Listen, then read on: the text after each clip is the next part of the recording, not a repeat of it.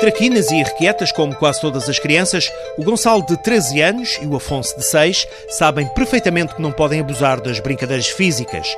Os dois têm hemofilia, casos muito particulares, como explica a mãe Teresa Pereira. Os dois rapazes têm, além de ter hemofilia A grave, têm uma agravante que é uh, produzirem anticorpos uh, ao fator de coagulação que têm em falta. Portanto, é uma situação particularmente complicada dentro da hemofilia hoje em dia porque quando não se tem anticorpos, fator 8 neste caso, conseguimos fazer uma profilaxia, ou seja, três vezes por semana, por exemplo, é administrado o fator em falta e o indivíduo tem uma vida perfeitamente normal. Pronto, há algumas situações que tem que ter algum cuidado.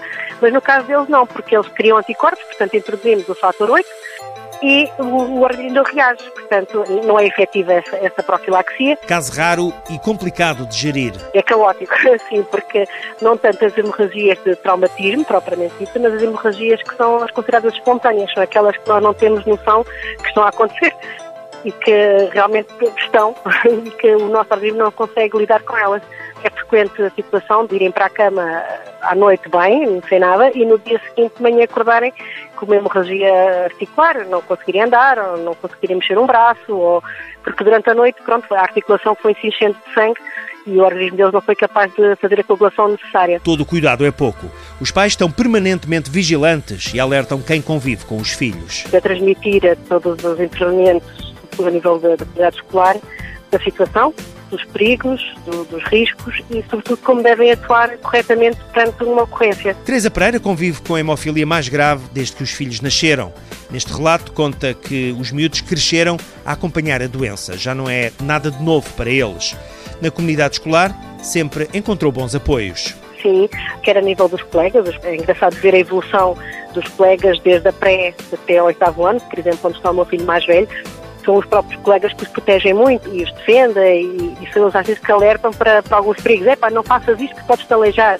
Ou quando é preciso, quando há algum traumatismo, é os colegas que se lembram, vai por gelo, nós ficamos aqui contigo. Portanto, é, é, é muito engraçado e gratificante ver, ver a integração deles.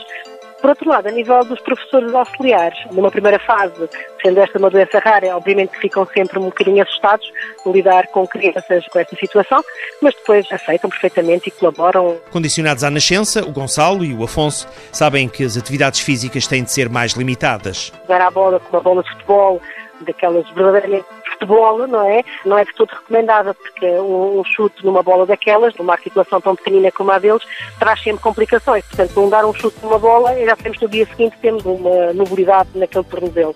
Portanto, é tentar sempre preservá-los e dizer, tenta não jogar, ou então arranjar alternativas, jogar com bolas de esponja, eh, por mais que eles reclamem, que digam que não é normal ou que não é a mesma coisa, pronto, sabem que temos que arranjar alternativas. Conta ainda Teresa Pereira que a vida familiar alterou-se no último ano e meio devido a um novo tipo de tratamento de hemofilia. E esse medicamento, sim, tem feito uma grande diferença a nível da preservação de, das articulações e evitar hemorragias. Tem um efeito muito, muito bom de protetivo. Portanto, quer dizer que há um ano e meio que a nossa vida mudou bastante e a qualidade de vida também aumentou uh, bastante. Portanto, estão têm tido muito menos hemorragias e têm feito uma vida muito mais normal à conta deste novo medicamento. A investigação não tem parado em nome da qualidade de vida dos doentes. O futuro, dizem os especialistas, será sempre melhor.